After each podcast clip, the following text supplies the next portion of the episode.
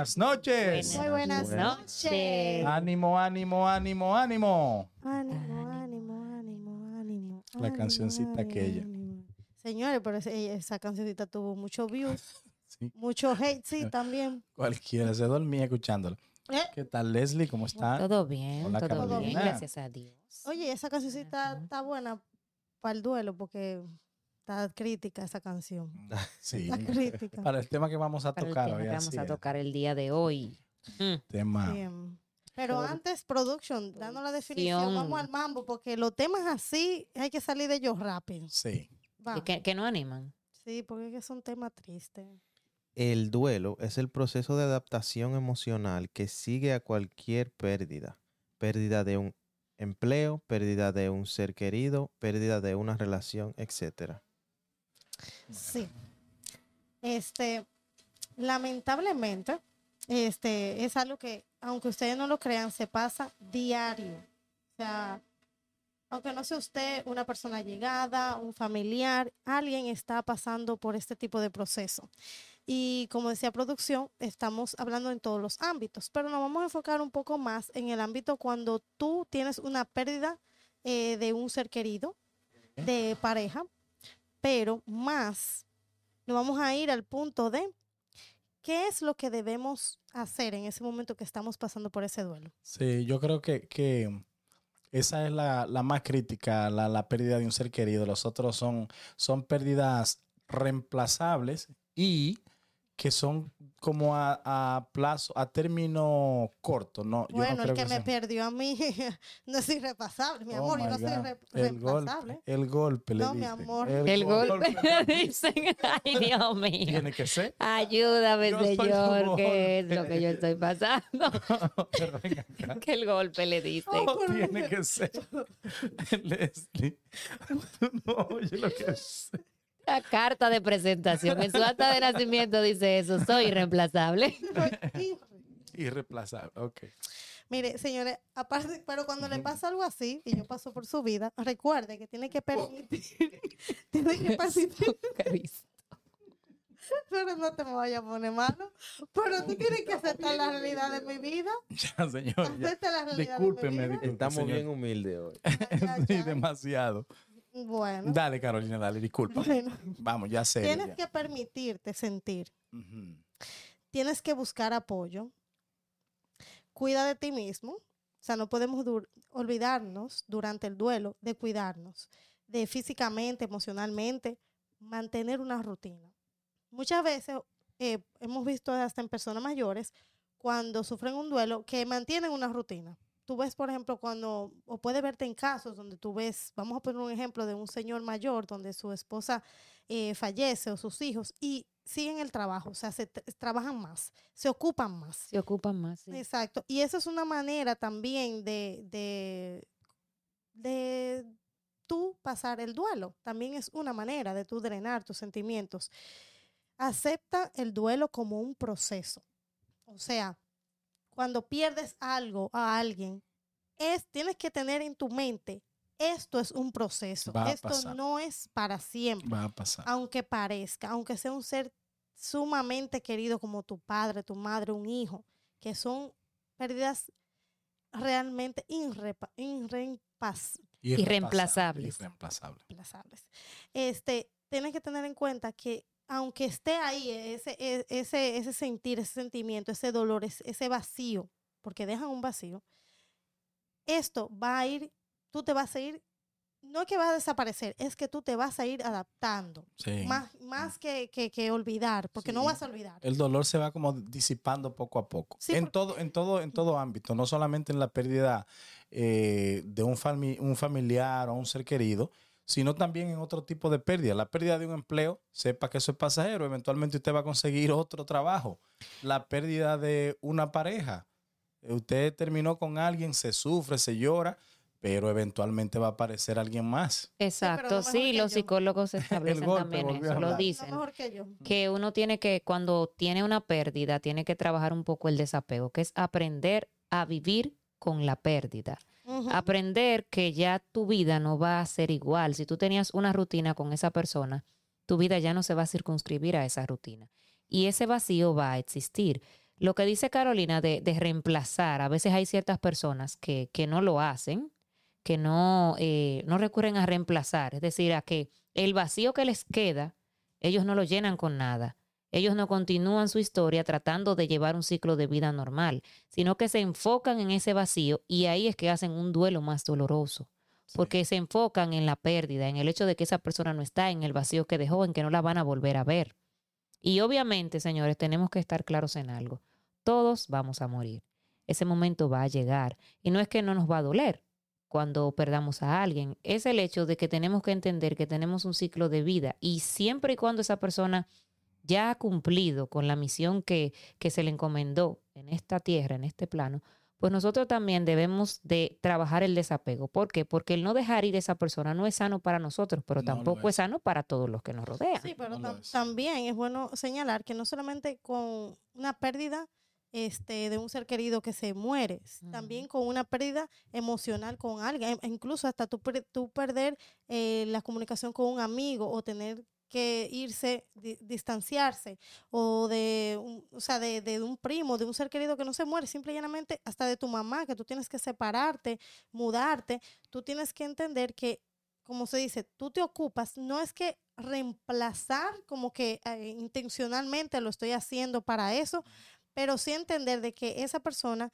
tú puedes recordar, recordarla, eh, independientemente de lo que sea, hasta del Exacto. trabajo, tú tienes que aprender a manejar eso, a vivir con la memoria y que eso no está mal, eso es parte de. También encontrar el significado, buscarle sentido a la pérdida, buscarle significado. A veces es fuerte tú decir, pero ¿qué significado yo le voy a encontrar a la pérdida de mi mamá cuando se supone que mi mamá tenía que era joven o yo acabo de tener una hija y se me acaba de morir mi mamá? Ujú. ¿Qué sentido y significado ten- tiene ese? Pues, aunque no lo creas, lo tiene, tiene su valor. Algunas cosas tú vas a valorar más, vas a entender más que tal vez otra persona que tiene su mamá todavía viva. Va, vas a tener otra visión de la vida y vas a poder, incluso si hay una persona que esté pasando por lo mismo, como yo digo, todos pasamos por algo, pero tú no sabes al final por qué tú lo pasas. Y cuando viene a ver es para tu ayudar a otros A crecer. a crecer y para ti mismo y también para los que vienen detrás. No, también, también, Carolina, hay un dato que nosotros no, no, no manejamos aquí en este momento, pero es, es el, el dato de, de cuántas personas mueren mundialmente. Yo me voy a ir un poquito más allá.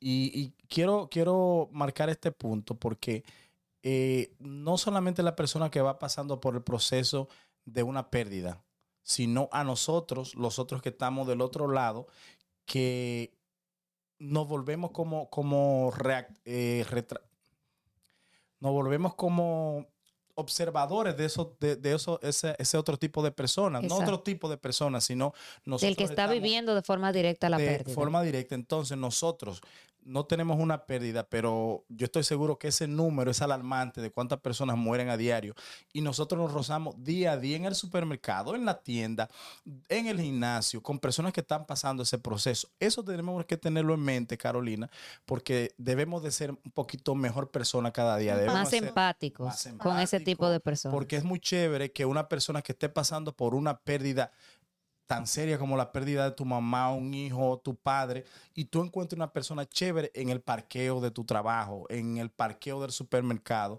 Eso le da un poquito de aliento de vida, que todavía hay personas buenas en el mundo y nosotros debemos ser más empáticos con todo el mundo porque no sabemos qué persona va pasando ese proceso que es tan difícil. Nosotros aquí, ¿quién no ha pasado una pérdida familiar? No, y que uno manifiesta cambios de conducta de forma involuntaria. Cuando una persona está enfrentando un duelo, está sumergido en, en un volumen de emociones que a veces no sabe lidiar con ellas. Entonces, las personas de su alrededor tienen que desarrollar paciencia y ser comprensivas y tener empatía.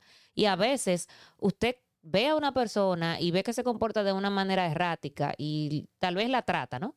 Y no sabe que está pasando por este tipo de cosas y la juzga de forma rápida. Y Entonces, tú sabes, perdón que te interrumpa, tú sabes, ustedes saben cuáles son las cosas que no se hablan en, en- durante el proceso del duelo o de una pérdida, Que no se no, habla. que no se hablen. Ni que no se hablan.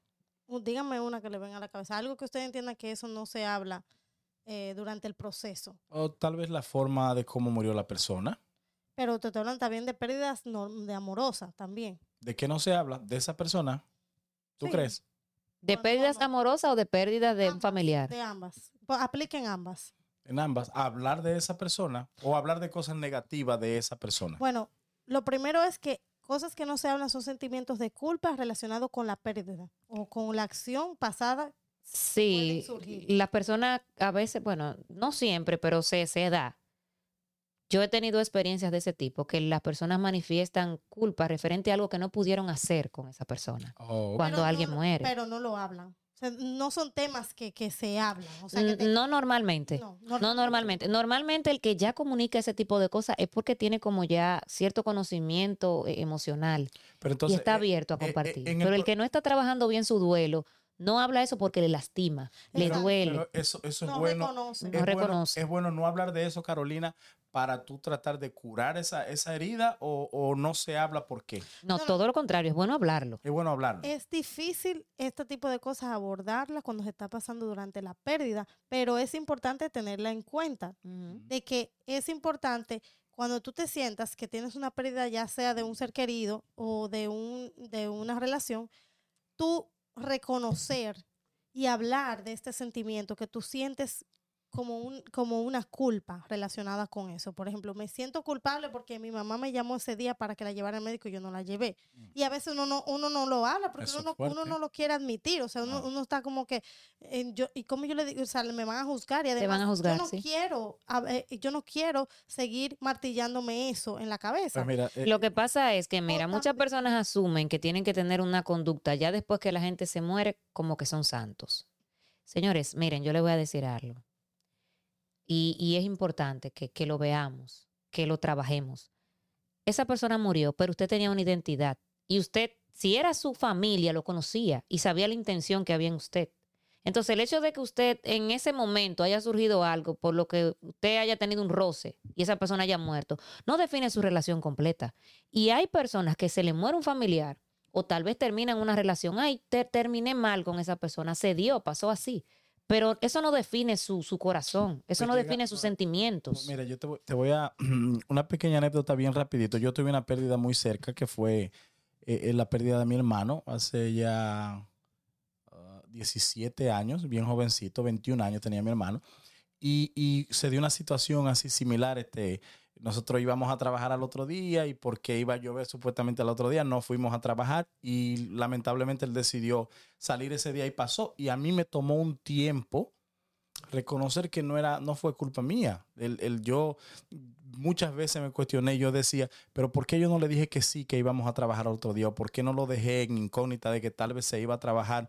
Así él tal vez no sale ese día que salió, pero son cosas que están fuera del control de nosotros. Eh, son cosas que, ¿cómo controlas tú lo que ya Dios tiene determinado? Es que lo que va a suceder va a suceder por encima Sí, de, de- sí. de Sí. todo lo que uno pueda Por eso es bueno hacer. también enfrentar la muerte o la realidad de la pérdida. Puede ser difícil hablar directamente sobre la muerte o enfrentar la realidad de la pérdida de un ser querido. Es difícil. Eso mismo que tú estás hablando. Tú sabes, eh, por ejemplo, cómo murió, por qué murió. Y tú no lo quieres admitir, tú, tú, tú no quieres hablar de eso. O sea, te- te- hay mucha gente se cierra y no habla y lo que hace es llorar, llorar y se deprimen y se ahogan porque no quieren hablarlo. También el arrepentimiento o conflicto no resuelto. O sea, si hay arrepentimiento o conflicto no resuelto con la persona fallecida, puede ser un tema delicado y doloroso. Sin embargo, hablar sobre estos sentimientos puede ayudar a encontrar la reconciliación interna y la paz. mismo. Sí, es incluso hasta hablar. pedirle perdón, porque yo les voy a decir una cosa. Usted se puede sentar y hablarle a esa persona, hablarle a su familia. Usted lo siente en su corazón, esa es su familia. Y aunque no esté ya en ese cuerpo, siempre usted va a tener esa relación interna para con su familiar. Entonces, si ya no está, usted eh, se sienta un momento y, y percibe como si esa persona estuviera Pero y vamos- le expresa lo que usted sintió, lo que siente. Vamos un poquito más allá. Vamos a enfocarnos un ching en lo que es la pérdida de, de, de una Pero relación. espera, espera, Ujú. antes que te me vaya por ahí. Tú sabes que también hay cosas que no se hablan, que son los cambios en las relaciones con los demás. Que mucho, no se habla de eso. Por ejemplo, hay personas que cuando tienen una pérdida de algún ser querido o de una pareja en sí, cambian. Sí. Y no, y no se habla eso. O sea, no, no, no- uno no se atreve tampoco a abordar a esa persona y decirle, mira, pero eh, está bien, tú eh, perdiste, vamos a suponer, a tu mamá, a tu papá, a tu hijo, pero tú debes de salir. Uno no se atreve a hablar de esos temas. no, no. Y El- la persona tampoco, tampoco los reconoce, ni, ni, ni, ¿cómo se dice? Ni discute, ni, y, y a veces se le hace difícil volver a fortalecer las relaciones y socializar nuevamente. Porque tu forma de afrontar la vida cambia cuando tú tienes ciertos traumas, ciertos dolores, padecimientos, traiciones, cambia nuestra manera de afrontar la realidad. Entonces, para poder uno identificar eso, necesita que su medio social también no se quede callado, porque ese también es otro error. La gente debe decirte, tú te sientes bien, porque a veces uno está afrontando la pérdida como puede, y eh, no es necesariamente la forma más correcta, pero es la que uno encuentra, el medio que uno... La que está más. Sí, bien. pero hay, hay que respetar el duelo porque es un proceso, hay que respetarlo, tú sabes, la- el alrededor, pero uno debe, de, eh, uno debe indirectamente eh, hacerle sentir a esa persona, oye, estamos aquí. Y darle el tiempo que esa persona abra, pero no abandonar eh, a esa persona completamente. Y la persona debe de, de- por eso hablamos de este tema, porque si usted está pasando por eso, debe también a- a ser flexible y abrirse un poco. Sí, No, socializarse. no, no creer, No cerrarse. Socializarse, abrirle no un poco creer más. que usted es la única, No. ni la primera, ni la última. Pero sí hay que entender que es un proceso y es un duelo, porque no estamos diciendo aquí ni estamos minimizando el dolor de un De la duelo. importancia. para Claro que nada. no, para, No. nada. Para Lo- nada. Lo que queremos es reforzar el salir de, de ahí, de, de, de esa, de, ese, de esa tiniebla en ese momento, porque no se siente un vacío, un lugar oscuro. Sí. O sea, es algo difícil. Y hacerle entender, Incluso no hay una duración preestablecida para, para el duelo.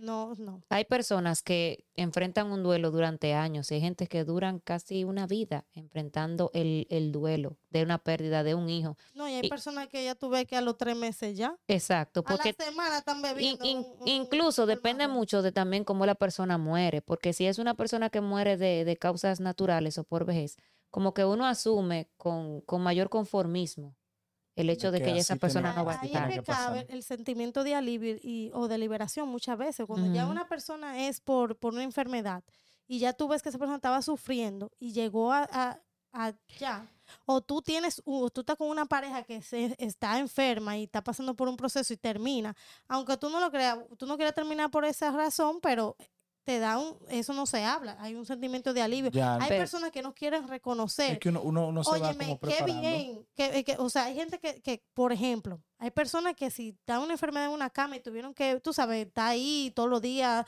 eh, pasando trabajo porque no es fácil eh, Ujú. atender a un enfermo, no es fácil. Ujú. Y cuando esa persona muere, ay, tú ves que ni lloran. Y la gente dice, diablo, esa gente no tiene corazón. Señora, hay que entender también que puede ser que tuvo un momento de alivio. Y la persona entiende que, persona oye, me es mejor ya que se fue, yo me estoy feliz porque ya salió de, de esto, yo también ya me liberé. Y eso puede pasar, pero la gente no lo habla. Ni, te lo, va, Exacto. ni te lo va a decir. Ni te lo va a decir, pero que, que hay una relación directa también porque tú has vivido un duelo previo. Es decir, tú vas viviendo toda la fase de deterioro de esa persona enferma. Entonces ya tú sabes que cuando esa persona muere, hay hasta cierto punto un alivio porque es que está la liberación, porque está sufriendo ahí y tú lo estás viviendo. No es lo mismo hablar desde afuera de que hay que se murió, que yo no lo voy a volver a ver. El que lo ve diario y ve el dolor que sufre esa persona, ve el deterioro, ve la pena que pasa, la queja, es la persona que realmente está afrontando la realidad de esa persona. Y ahí se define que cuando ya muere, él siente un dolor, pero también siente una liberación porque el no ver más a un familiar tuyo, a una persona tan cercana a ti, con tanto dolor, oye, es una liberación. Sí, Y donde no te vamos a dar duelo, pero sí te vamos a dar mucho, mucho, mucho, mucho, es aquí en MSF Group Channel. Así que síguenos en todas las plataformas auditivas que ves acá, Spotify, Pandora, Amazon Music, Apple radio. Podcasts, iHeartRadio, Google Podcasts y sobre todo en nuestras redes de Instagram. Síguenos en MSF Group Channel y por YouTube. No olvides suscribirte, darle a la campanita, darle like, compartir, porque eso es lo que a nosotros nos impulsa a traer estos temas, a molestar a los expertos, a traerlos aquí y en nuestras plataformas. Y créeme, esa ayuda es gratuita, no se te va a caer un dedo y es una bendición del más allá para nosotros. Así Y, es. y Y, ay, Dios mío, No se señores. te pase esa parte. Ay, no se me puede pasar. Les cuento de Sulemi Beauty Express, donde encontrarán diversos servicios de belleza, ubicado en la ciudad de Perth Amboy, en la 330 de State Street. Ahí están. Ah, y ahí mismo al ladito, 287 de State Street, está Don Manuel Restaurant, comida riquísima, internacional, de domingo a domingo, especialmente los domingos también de bohemios que brindan allá un karaoke súper interesante y comida riquísima. Y también, si necesitas producción publicitaria de alta calidad, MSF Group para ti produce todo lo que necesites. Así que puedes contactar a través del 848-482-9337. Así es. Ah, si necesitas pintar una propiedad comercial o residencial, no olvides a Instar Painting Solutions. El número de contacto es 917-504-0605. Así es, así Y es. volviendo al tema, dígame, dígame, dígame. Eh, vamos a decir, eh, eh, eh, una pérdida así amorosa que haya dolido tanto que tú crees que fue que se murió la persona. Vamos, ¿alguna vez te Señores, había miren, pasado? es verdad, mira. Sí, cuando, cuando tú tienes una relación de, de años, a veces relaciones de no tantos años, pero normalmente cuando tú tienes una relación de años con una persona que tú has llegado ya a establecer lazos de familiaridad, es difícil. ¿Por qué? Porque tú vas adaptando tu realidad a la de esa persona, tú vas involucrándote hasta diseñar un proyecto de vida, por decirlo así. Señores, los, Entonces- amores, los amores del colegio, no, de la universidad. Esos Sí, amores, porque tú, tú tú duras cinco sufres. años, cuatro años con una persona, óyeme, que tú dejas a esa persona, ya hay, hay, hay Llora- una laceración. no- ¿Lloraste, lloraste mucho, Leslie? Sí, Más o menos. sí, sí. Ay, Leslie. Carolina. mío, o sea, Yo No, soy honesta, yo soy Yo, honesta. yo le hice la pregunta directa. Yo, nadie me ha visto llorar directamente a mí, pero yo he dado mi lloradita agachado. Agachado, escondido, Nadie escondido. puede decir que me vio lágrima aquí. No, por pérdida de amorosa no, pero yo doy mi grito mm, ahí agarrado de la almohada. Ay, ay. Pero, pero lo manifiesta. Eh, sí. Pero me gestionas tus emociones, no, porque eso Sí. hay que sacarlo. Eso hay que sacarlo. Eventualmente uno se pone más fuerte y uno sabe ya que. bueno, Exacto, dos- que, que son dos- cosas que pasan. Dosis para de corona, par de semanas y Sí. ya, ya. En serio. de corona. Escucha, según un estudio publicado en la revista Psychological Science, abrazar a alguien de confianza durante el duelo puede tener efectos beneficiosos en la salud emocional y física. Sí, sí. Ay, sí, Sí, una, una, una de las manifestaciones que nos ayuda más a reconfortarnos y también es por los latidos del corazón, por la cercanía que tienen los latidos del corazón, son los abrazos. Incluso los bebés, cuando uno se los acerca, eso por eso lo tranquiliza, el hecho de estar abrazados a la madre. Wow. Yo te digo que el, el apoyo así eh, físico, personal, que, eh, eh, que tú le puedes brindar a una persona, también con las llamadas y los consejos así que son confortables, eso ayuda mucho. Uno, yo lo pasé y ca- recuerdo cada llamada que me hicieron de amistades que tenía tiempo que no la veía y eso me ayudó bastante a recuperarme y a pasar un poquito la pena. Sí, porque tú lo que vislumbras es que tú no vas a volver a ver a esa persona Sí. aquí. Entonces, como que ese, ese vacío que tú sientes en el momento de la pérdida, ok, no lo, no lo voy a volver a ver. Tú haces como una película de la historia que tú viviste con esa persona. Así es. Entonces, óigame aquí, para los que tienen su pérdida de amorosa, aquí hay algunas cosas que a menudo no se hablan durante ese proceso, cuando tú pierdes a una pareja o una relación amorosa, digamos un crush o un enamorado, un enamo- o una persona que te gusta. Los sentimientos del fracaso no se hablan. ¿Por qué se rompió esa relación? Eh, el sentimiento del después de una ruptura. El duelo por el futuro imaginado.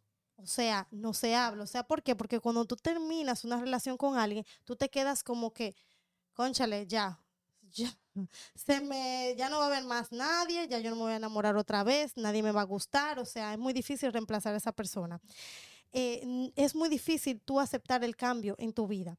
La pérdida de la identidad no se habla que uno pierde la identidad muchas veces cuando tiene un tipo de ruptura. Y es normal, cuando hay un, un tipo de, de, de pérdida, tú pierdes algo, por eso se llama pérdida, porque tú pierdes.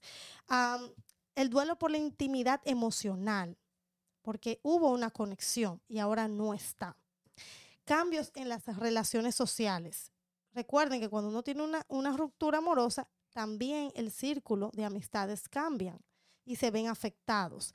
Así que eso es algo que ustedes deben de tomar en cuenta.